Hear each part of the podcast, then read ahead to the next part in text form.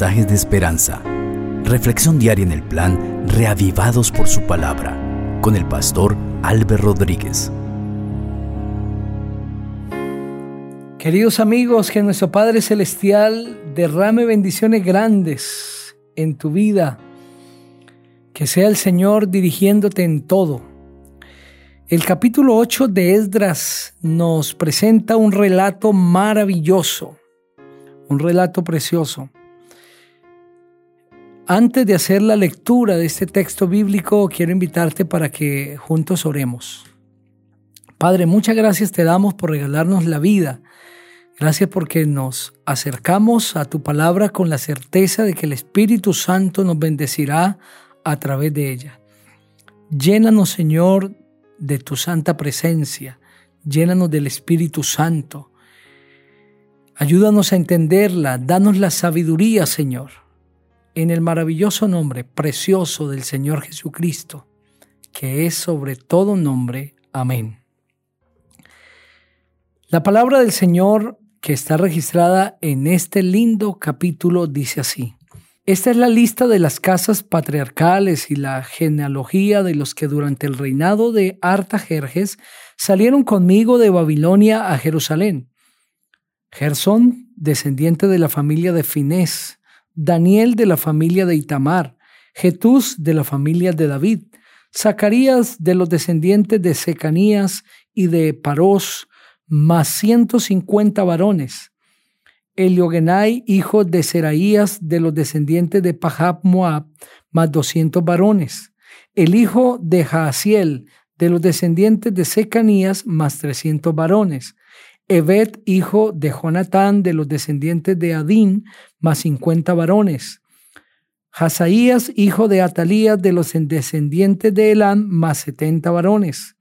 Zebadías, hijo de Micael, de los descendientes de Cefatías, más ochenta varones.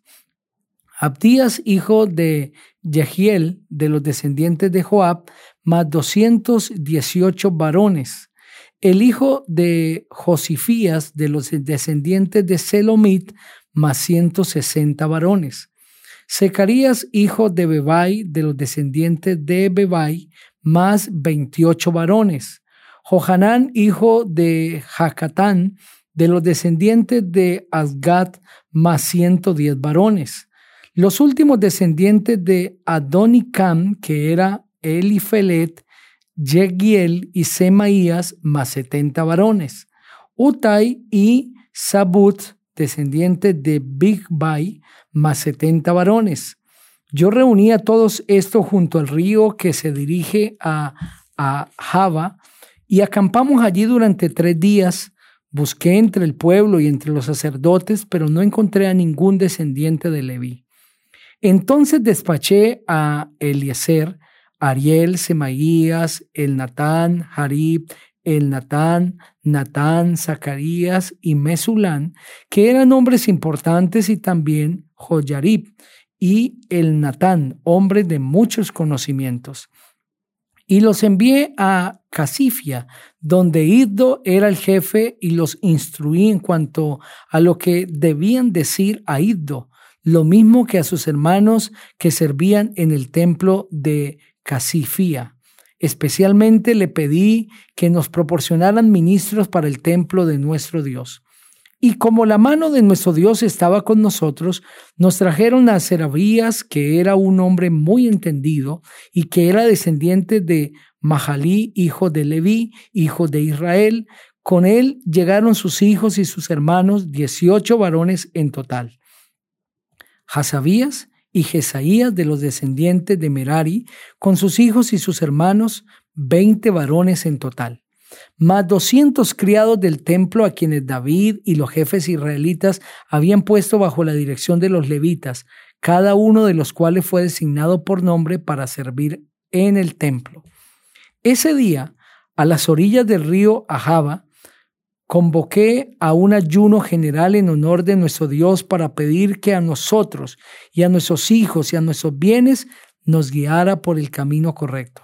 No me atreví de pedirle al rey que enviara con nosotros soldados y gente de a caballo para defendernos de los enemigos en el camino, pues le habían dicho, El poder de nuestro Dios hace bien a quienes lo buscan, pero no a quienes lo abandonan, los cuales experimentan su enojo. Así que todos ayunamos ese día y le pedimos al Señor que nos bendijera y Él nos bendijo. Después aparté a Serabías y a Jasabías y a sus diez hermanos, pues los doce eran de los principales sacerdotes. Luego pesé ante ellos la plata, el oro y los utensilios, que eran las ofrendas para el templo de Dios que habían dado el rey Artajerjes y sus consejeros y los hombres importantes del reino y los israelitas. Lo que pesé y les entregué fueron 19.500 kilos de plata, 3.000 kilos de plata en utensilios para el templo y 3.000 kilos de oro Además, 20 tazones de oro que valían mil monedas de oro y dos vasos de bronce de excelente pulido, tan valiosos como el oro. Y les dije, ustedes han sido consagrados para el servicio del Señor y los utensilios, la plata y el oro también han sido consagrados como ofrenda voluntaria al Señor, Dios de nuestros antepasados. Tengan mucho cuidado con las ofrendas Guárdenlas muy bien hasta que puedan pesarlas delante de los jefes de los sacerdotes y levitas y de los jefes de las familias patriarcales de Israel que están en Jerusalén. Y los sacerdotes y los levitas recibieron la plata y el oro y los utensilios que yo había pesado para llevarlos al templo de nuestro Dios en Jerusalén.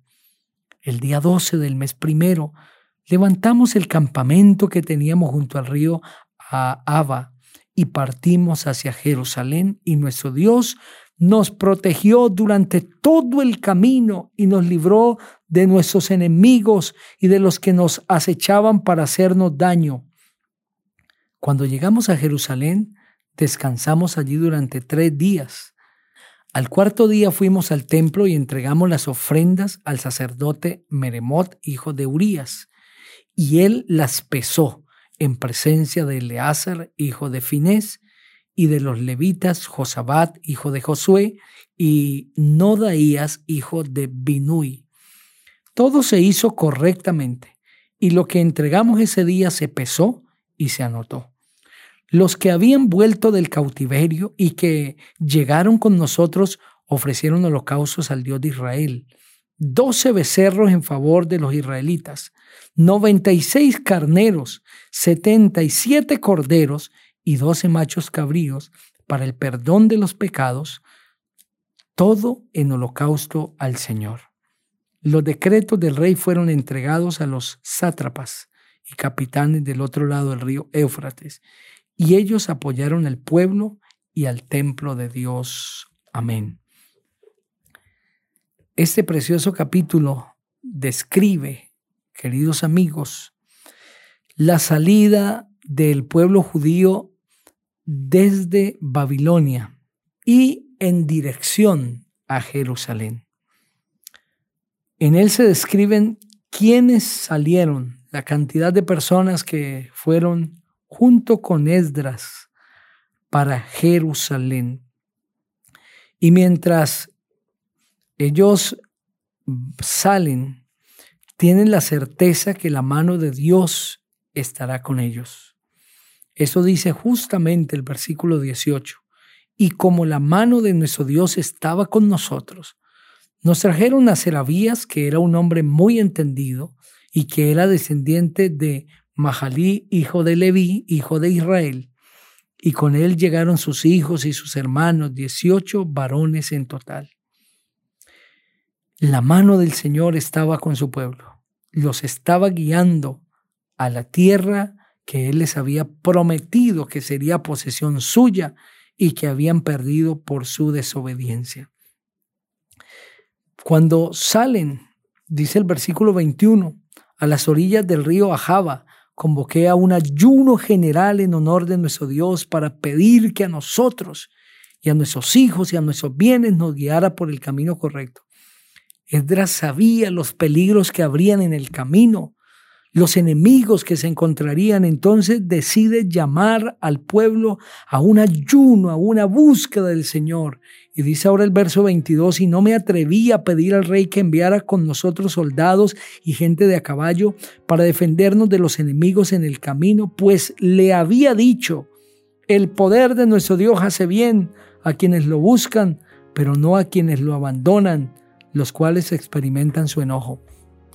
En otras palabras, Edras dice, sería contradictorio pedirle al rey que nos mandara gente de a caballo, militares que nos cuidaran, cuando yo le he estado diciendo que la mano del Señor estará con nosotros y que el Señor nos defenderá.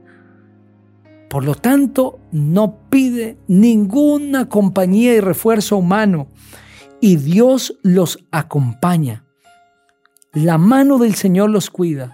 Dice el versículo 31, el día 12 del mes primero levantamos el campamento que teníamos junto al río Ajaba y partimos hacia Jerusalén y nuestro Dios nos protegió durante todo el camino y nos libró de nuestros enemigos y de los que nos acechaban para hacernos daño. Dios los protegió, recompensó una vez más la confianza de sus hijos en Él. Queridos amigos, Dios recompensa cuando confiamos en Él. Confía en el Señor, confía en su mano poderosa, en su protección. Confía que Dios es capaz de defenderte, porque el Señor lo puede hacer. Ora conmigo en esta ocasión pidiendo esa confianza en Él. Padre, ayúdanos a tener la confianza de Esdras confiar en ti de tal manera que tengamos la certeza que tú puedes obrar en nuestro favor. En el precioso nombre precioso del Señor Jesucristo. Amén. El Señor te bendiga